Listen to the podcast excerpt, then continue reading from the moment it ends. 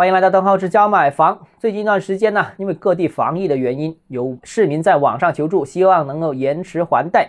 对此呢，各家银行都有回应，有的银行表示可以考虑，有的银行则表示不行啊。有的银行在部分地区可以执行，但另外一些银行则说不行。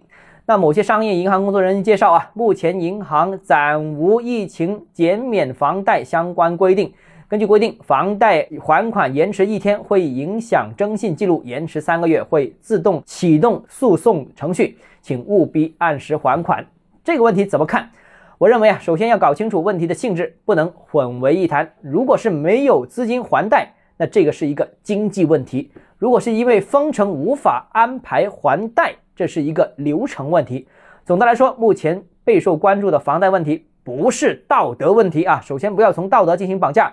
也不涉及守望相助的所谓这样的一个传统，我个人有几点看法跟大家分享一下。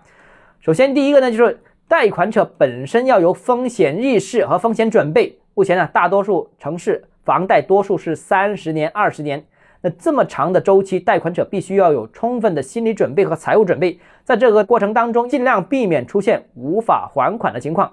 那三十年也好，二十年也好，路漫漫，总有一些意外会发生。比方说更换工作了，比方说身体不适了，或者收入下滑等等。那在制定还款计划的当时，就应该充分考虑各种的灰犀牛的存在。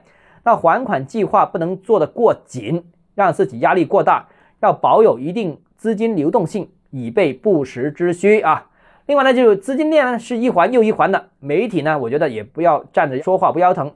那其实，在二零二零年疫情刚刚爆发的时候。各地封城的时候呢，也有媒体呼吁给业主啊，要给租户啊免租，要体谅租户等等。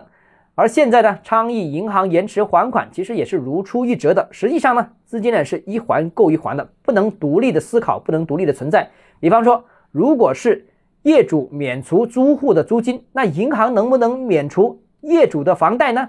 那如果银行能够延迟这个还贷的话，那银行这个阶段是不是可以暂停向各大储户？各大投资者延迟支付利息呢？那银行由此带来的亏损，找谁去补贴呢？是吧？这些都是一些实在的一个问题。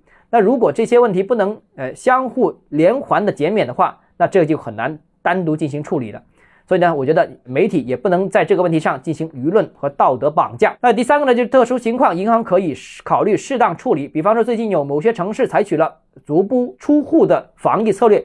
一不小心封了一个月、两个月，那在这个时间里面，如果贷款客户因为无法出门、无法办理相关还款事务的话，那银行根据防疫规定给给予时间延长，我觉得这个也是合情合理的。最后一个呢，就是说银行也不太可能大规模的放松这个房贷还款的时间。那当前经济下行这个压力，呃，收入、就业都不太理想，所以呢，全国各地房贷断供。法拍房也是明显增加啊，那银行很难在当前经济形势下给予较大的宽限期，顶多做一些微调啊。一是所谓的救急不救穷，谁都不知道疫情防控的影响会持续多长时间，谁也不知道经济何时复苏，更多是无法回答什么时候能找到工作。那第二个呢，是无法评估哪些属于疫情防控的影响，哪些是属于经济所造成的影响。